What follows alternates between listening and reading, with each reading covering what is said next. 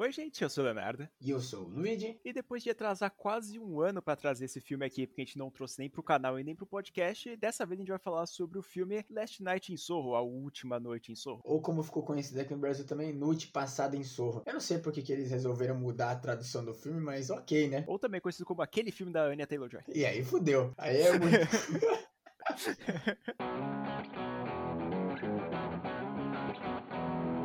Esse filme aqui é interessante porque quando eu vi que ele ia sair, no caso ele ia sair em 2020, né? Mas por causa da pandemia, obviamente, ele foi adiado. Eu já falei pro Léo e até pro nosso grupo lá que a gente assiste, que tem a Bia, Juliano, João, que já apareceram aqui no podcast. E aí eu falei que eu queria muito assistir esse filme. Pedi pra assistir esse filme e ninguém quis ver o filme. E aí eu tive que ver sozinho para fazer o podcast. Então eu já queria aqui agradecer, né, os meus amigos, grandes pessoas, né? Eu já tenho que começar a desmentir essa função aí, porque toda vez que a gente tentava se juntar, né, pra assistir o filme, nunca acontecia. E eu tava muito ansioso para assistir o filme também. E aí, quando ele lançou, eu não me controlei, tive que assistir. Infelizmente, a pessoa que tava mais querendo assistir o filme não assistiu na hora e só foi assistir esses dias. Então, eu só tenho uma coisa a dizer, cara. Que filme, hein? Valeu a pena esperar, mas podia ter ido assistir no cinema. Eu nem lembro se saiu no cinema. Saiu. O filme começa contando a história da Eloise Turner, que é a filha de uma mulher lá que gostava de design, de fashion, essas coisas de moda, né? E a avó dela também gostava muito disso, só que infelizmente a mãe dela morreu, ou no caso ela tirou a própria vida, né? Bem legal, o filme já começa assim, o espírito tá lá no alto, né? E aí a gente vai acompanhando a Ellie, que é como a gente vai conhecer ela durante o filme, enquanto ela se prepara, porque ela recebeu uma bolsa para estudar moda em Londres, que é muito legal e fica já começa o filme no hype, né? Depois de uma puta notícia de merda, né? Que a mãe da menina se matou, mas tudo bem. E se já não bastasse a mãe dela morrer quando ela era criança, ela continua vendo ocasionalmente assim ela no espelho. Eu acho que isso não é nada legal pra uma pessoa que tem uma mente sã, que no caso dela não tá já, né? Ela nunca teve, depois que aconteceu no filme, provavelmente ela nunca terá. e aí chegando lá na escola de moda, ela vai lá prepara as coisas com a avó dela, chegando lá tem umas cenas muito fofas porque a avó dela é muito gente boa e dá vontade de abraçar essa velha 50 mil vezes, porque ela vai lá e incentiva a menina a ficar lá para fazer todos os estudos necessários e já deixando ela no dormitório das meninas, do pessoal que dorme lá para fazer a faculdade. Só que incrivelmente mil, óbvio, né? Ninguém gosta dela e começa a praticar bullying com ela porque ela é da parte rural da Inglaterra e eles falam, mano, quer saber? Foda-se, eu vou te zoar. E a única pessoa que vai lá e defende ela é o John, que é um outro moleque lá que também faz escola. Depois de uma noite de merda onde ela teve que beber e quase usar droga para poder ficar, né, junto com as pessoas que eram as únicas pessoas que estavam conversando com ela, ela decide que ela não vai ficar lá na faculdade e sim ela vai procurar um lugar para morar. Então ela acaba alugando um quartinho, né, um cômodo só, na casa da outra velha que chama Miss Collins, né, Senhora Collins. E aí naquela própria noite ela acaba tendo um sonho muito vívido e bizarro, onde ela basicamente vira uma pessoa que viveu nos anos 60. É a Sandy, né, que é interpretada pela Anna Taylor-Joy. E aí a gente vai vendo ela indo no café de Paris, né, que é basicamente um lugar incrível onde as pessoas que cantam, que é o sonho dela, bombam lá e conseguem sair da Inglaterra ou ficar famosos, né, com a música. E aí ela tá chegando lá e tentando desbancar a atração principal. E ela acha que ela vai chegar lá e falar, foda-se, né, eu vou cantar nessa merda aqui. Mas obviamente não é bem assim que funcionam as coisas, né? E já é muito legal nesse primeiro sonho que tem, ou até um pouco antes do sonho, a gente vê um pouco mais sobre a direção desse filme. Já aparecem várias luzes monocromáticas, daqueles negócio neon que fica para fora da rua e meio que reflete na cara dela, como acontece em outros exemplos quando as luzes se apagam. Também tem a do Maligna, que tem bastante dessa luz monocromática. E já também no sonho a gente começa a ver muito legal as cenas que mostra que a Sandy e a Ellie, elas são as mesmas pessoas, porque tá aparecendo no espelho, uma refletindo a outra, exatamente o que tá acontecendo. Então a gente vê que a direção, ela sabe o que ela tá fazendo. E que também é aquela lá que a gente sabe que ela é bom. A gente sabe que tem aquele toquinho a mais. E não surpreendentemente, ele foi dirigido pelo Edgar Wright, que fez Todo Mundo Quase Morto, fez também o primeiro Homem-Formiga. Dirigiu alguns filmes muito legais aí, e obviamente, né, a maioria é britânico. Mas eu tenho que admitir que uma coisa que eu senti falta, pelo menos no começo do filme, depois ele ainda começa a tentar apostar nisso, mas eu senti falta de um estilo. Tem essa questão da luz monocromática, de todo o negócio, né, de como ela tá no sonho, ela tá refletindo, mas eu senti falta meio de uma coisa mais surreal, sabe? Como o filme se passa nela meio que vivendo a vida da menina lá nos anos 60, que era muito diferente, né? E depois meio que as coisas começam a passar para ela mesma, tanto depois ela vai lá e pinta o cabelo, tem uma marca de chupão no pescoço e tal. Eu me senti um pouco dessa falta, mais desse surrealismo mesmo, do negócio ficar uma hora ser bizarro. Até mais pra frente no filme começa a ficar meio aquela sensação de drogado, mas é muito de cinema, assim. Eu senti que ele não quis apostar tanto, porque eu acho que ele quis deixar o filme mais mainstream, né? Porque mais pessoas iriam gostar. Mas no caso, eu gosto de coisa mais bizarra, né? Então, sei lá. Mas a direção é muito boa aqui e a gente não se surpreende quando a gente sabe quem dirigiu o filme, né? E aí, como o Liz tinha comentado, depois ela acordar com esse sonho meio bizarro, né, dela nos anos 80, e ela vai lá e se inspira na Sandy pra ir vestida do jeito que ela apareceu lá no sonho. E aí todo mundo começa a achar muito top, né, porque a menina que é rural tava fazendo alguma coisa totalmente esplêndida, e ela vai lá e percebe que ela tem um chupão no pescoço, que é alguma coisa que aconteceu lá no sonho e passou pra vida real. Inclusive, eu acho que essa é a última coisa que acontece no sonho que passa pra vida real, o que é meio bizarro, né? Parece que no começo do roteiro eles queriam ir pra esse lado, mas aí na metade do filme eles desistiram. Eu não entendi também. Eu fiquei esperando o filme inteiro que ia acontecer alguma coisa dessa de novo e não acontece. e aí depois ela vai lá, depois de aderir, né, o estilo da Sandy, ela consegue um trabalho numa pub, que é tipo um barzinho assim que tá distribuído na cidade lá que um monte de gente vai preencher a cara. E aí tem um cara lá muito estranho, que é um velho que ele fica observando e meio que reconhece a Sandy do passado. Então a gente começa a se perguntar se esse cara tem algumas respostas, por que essa menina tá tendo esses sonhos. E é legal porque o filme, mesmo que ele deixa muito claro, né, não é aquela coisa meio escondida, aquela reviravolta que você consegue adivinhar antes. O filme nesse ponto ele deixa meio que entender que esse cara poderia ser o empresário da Sandy, o cara que basicamente virou o cafetão dela nesse ponto aqui, porque a Ellie vai tendo outros sonhos e aí vai vendo que ela conseguiu fazer uma boa audição, ela gostou, né? Só que aí obviamente ele tá forçando ela a basicamente se prostituir para conseguir dançar e cantar essas coisas, né? E aí ele é o Jack, que é interpretado pelo Matt Smith. A gente viu ele recentemente no Morbius, mas ele é mais conhecido como o 11 primeiro doutor lá no Doctor Who. Eu gosto bastante dele e nesse filme aqui provou que ele sabe atuar e ele não é tão doente igual parece lá no Morbius, né? Tudo bem que ele se divertiu muito lá naquele papel, mas convenhamos, né? Aquele roteiro, meu Deus do céu. Eu não quero que você fale mal do Morbius aqui no podcast, tá? It's Morbin time. Isso também é uma outra coisa que eu senti um pouco de falta no filme, né? É essa reviravolta. Não que eu queria que o filme tivesse um plot twist ou que ele realmente fosse aquele roteiro confuso e muito surreal, mas às vezes parece que o filme ele começa a te levar para um lado de vai ter uma reviravolta e depois ele joga na sua cara a resposta. Então eu fiquei meio, pô, pra que fazer aquele elemento de surpresa sendo que você vai contar, né? Por exemplo, quando esse velho aparece a primeira vez, a gente vê ele meio de lado, né? Porque a gente vê que a menina tá olhando para alguém. Só que aí depois a câmera vai e foca nele. E aí já deixa claro que ela tava observando ele e talvez ela tava até percebendo que ele poderia ser uma das pessoas que ela viu no sonho, né? Então o filme já meio que começa a tentar fazer a reviravolta, mas ele vai entregando todas as respostas ao mesmo tempo. Sei lá, é meio merda isso, mas ainda assim não tira o valor do filme. E depois da Ellie ter várias visões do que acontece, ela decide ir numa festa de Halloween e decide chamar o seu crush, o John, para participar lá. Só que aí depois eles ficaram um tempinho lá e eles falam, mano, vamos pro meu quarto, que não pode levar gente, não pode levar nem menino, não pode nem fazer barulho. Então o que, que eles fariam naquele quarto? Obviamente eles vão fazer merda. Porque chegando lá, eles começam meio que se sensualizar e vão fazer o ato carnal. Só que a Ellie, ela começa a ter umas visões numa hora errada, né? Porque ela começa a ver a Sandy matando uma das pessoas lá que ela tava transando, se prostituindo, e ela vai lá e começa a ficar meio surtada e quase acaba matando o John. É incrível aqui porque o filme de novo ele tá nesse momento de reviravolta porque a gente vê teoricamente que a Sandy teria sido assassinada. Isso faz com que a Ellie vá até a polícia, né, para ver se alguém consegue ajudar ela, mas obviamente ninguém vai ajudar porque ela mora num lugar que tem muitas mortes, né? Londres nessa época de 1960. Diz o filme que era um lugar muito ruim, principalmente essa região de Sorro, onde ela morava. E aí, obviamente, ela tá falando que ela teve uma visão desse assassinato. Então,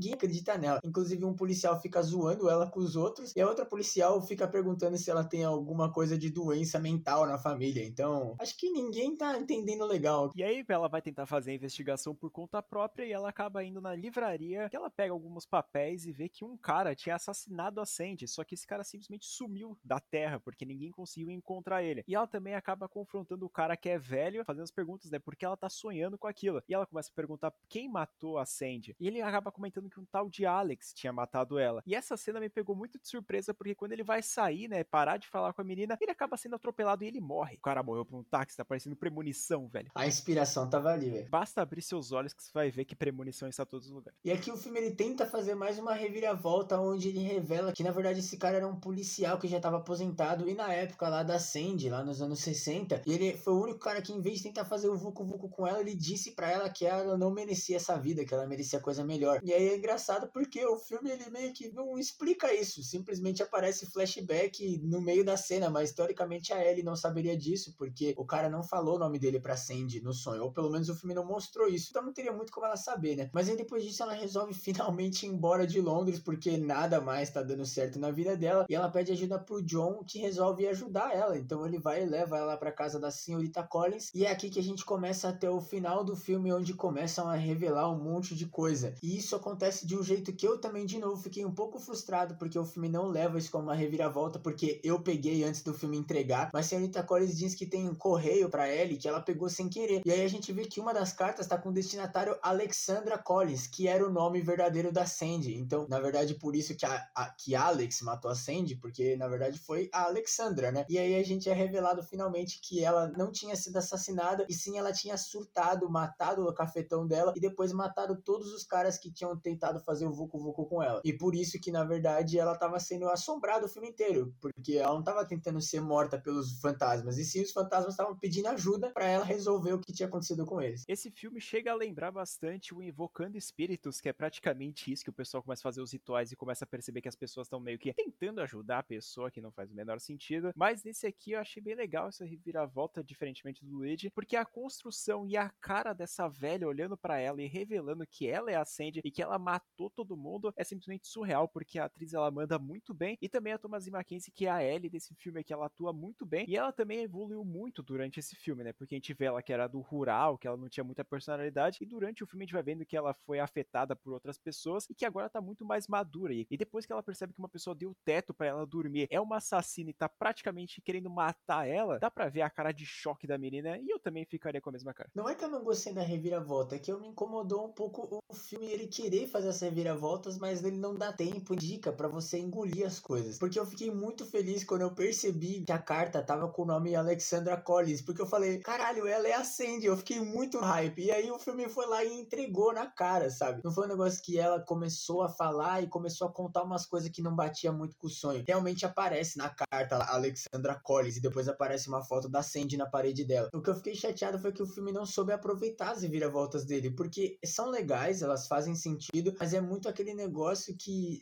sabe, não precisa mostrar. Se você conseguir deixar dicas e ir colocando no diálogo, aquelas jogos de câmera, é muito mais legal do que você botar assim na cara e, e ter diálogo expositivo, essas coisas. Mas, como eu disse, não tira o valor do filme porque eu gostei pra caramba. E a gente tem que dizer realmente a, a atuação, tanto da Thomasin Mackenzie como a Diana Rigg, que é a Alexandra Collins, né, a Sandy, e a Anna Taylor-Joy, Matt Smith, todo mundo que atua nesse filme manda muito bem, inclusive as pessoas que têm papéis menores. E o filme ele termina de uma forma até legal ou não, porque depois de quase ser assassinada, envenenada pela Sandy, ela consegue fugir e acidentalmente tacar fogo no prédio. Então o prédio queima, morre junto com os espíritos, né? Porque sim. E aí o filme termina com a Ellie finalmente fazendo a apresentação dos anos 60 dela lá na faculdade e recebendo muitos aplausos e talvez até uns contatos aí para realmente trabalhar no mundo da moda. Inclusive ela até chega a ver a mãe dela no espelho, só que dessa vez ela não tem um medo, mas também é meio bizarro porque o filme acaba com a Sandy mandando um beijo para ela, né? O reflexo da Sandy mandando um beijo. Então, será que ela agora tá encarnando nela? Será que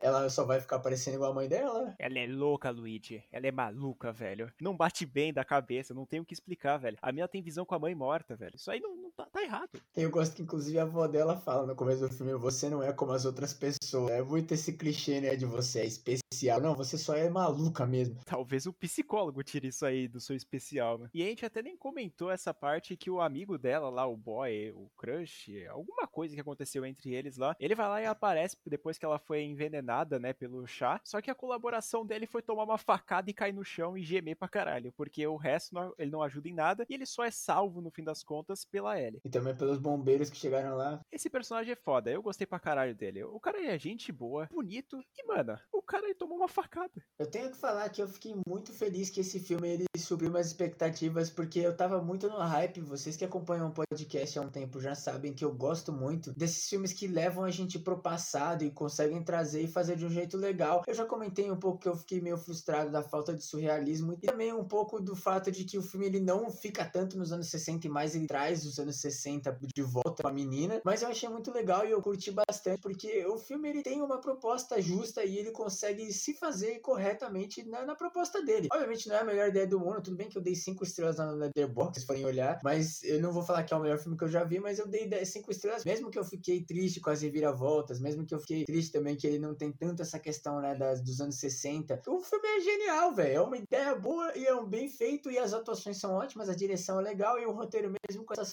falhazinhas aí para mim, são falhazinhas entre aspas, acaba me entretendo. Então, esse é o valor. Foda-se. A gente até foi um pouco injusto lá no Sem Memória Awards que a gente fez pro canal falando sobre os melhores filmes do ano lá, porque a gente não tinha assistido esse aqui. E a gente decidiu dar para outro filme que eu já nem lembro mais, mas o Last Night in Soho, ele deveria ter o seu localzinho ali, porque, cara, é um filme muito legal, como ele tinha comentado. Ele é bem complexo, assim, se a gente pode dizer. Ele não faz você pensar absurdos. Ele vai lá e entrega as dicasinhas, como o próprio Luigi descobriu lá o plot twist por meio da carta. E também acho que essa parte do surrealismo que o Luigi falou que faltou um pouquinho, eu não, não senti muita falta. Eu até gostei bastante dessas transições que acontecem entre o passado e o presente. Então, para mim, o filme ele é completinho, ele é muito divertido de assistir. Então, se você tiver um tempo livre, assista. Mas, infelizmente, para mim, ele não foi uma nota 10 ou nota 5, não sei como é que vocês querem que fale. Ele foi ali pro 9, pro 10, ali ele tá entre o meio termo ali, se eu posso dizer. Eu fiquei até meio preocupado quando o filme começa a ir mais pro final, porque ele fica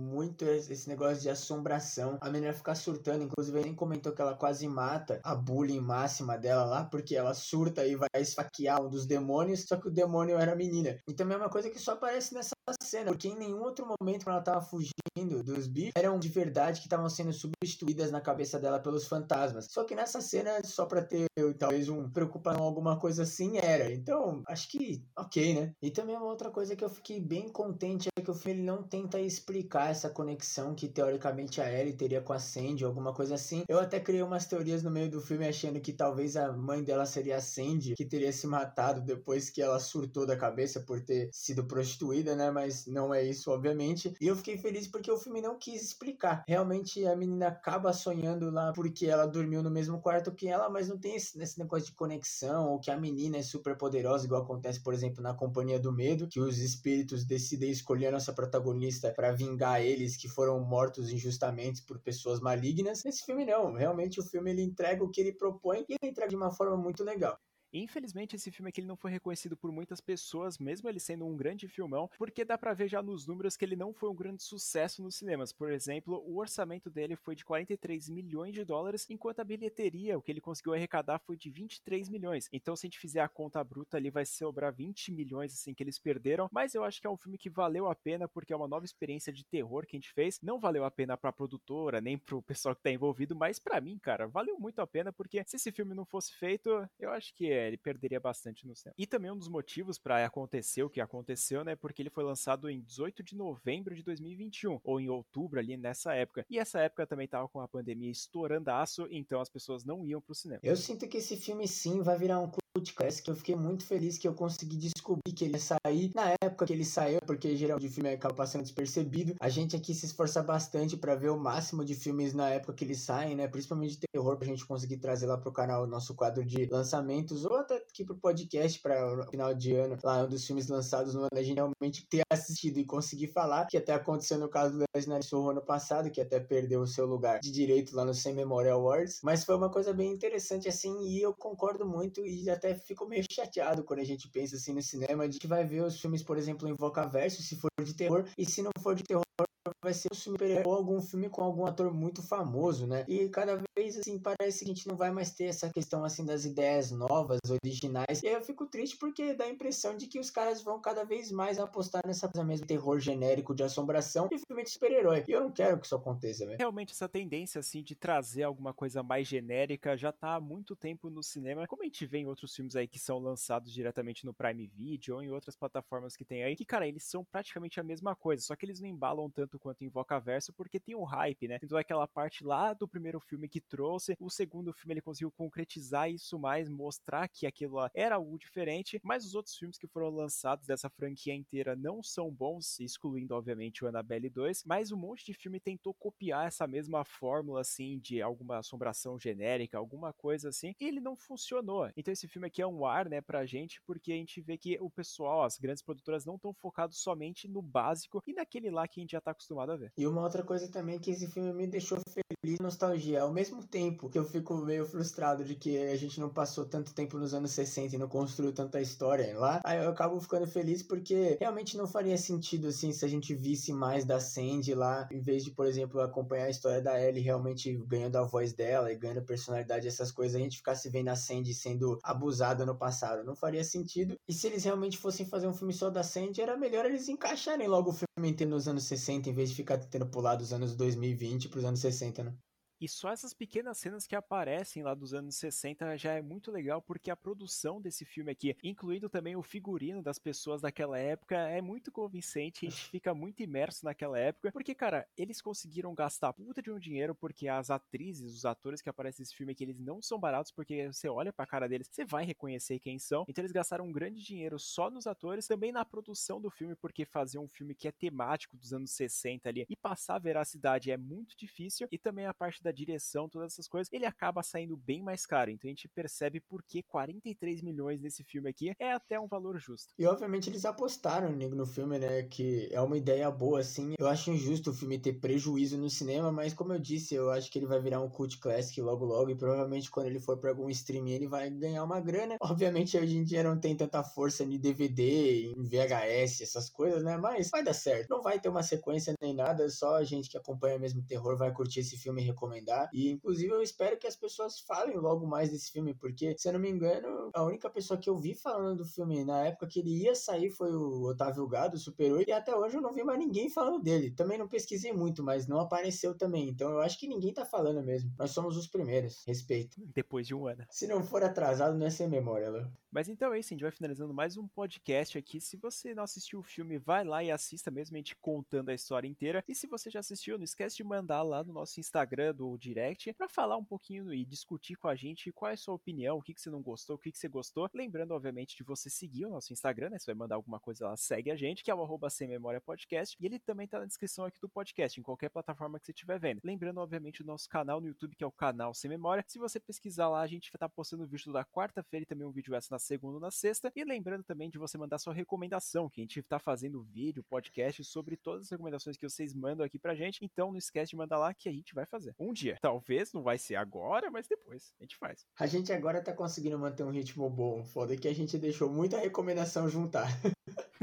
E aproveita enquanto você está na descrição e não esquece de seguir a gente nas redes sociais, no Instagram, Twitter e o Letterboxd, nossa rede social de críticas, onde a crítica do Nice Nine Soul já está lá. E também não esqueça de seguir nosso vinheteiro e grande amigo João, que ele merece também se você quiser fazer alguma vinheta ou só conversar com o João, dar um follow nele, segue ele lá. E não esquece também, se você estiver ouvindo no Spotify, pode ter uma enquete, uma perguntinha para você responder aqui embaixo, ou você pode também mandar no direct no Instagram, se você quiser, preferir assim, mas não esquece de responder para a gente poder trocar uma ideia mais aprofundada, seja qual for a pergunta. Eu não sei se eu vou botar nesse, não. Muito obrigado por terem ouvido mais um episódio do podcast Sem Memória. Eu fui o Luigi. Eu fui o Leonardo. E até o próximo.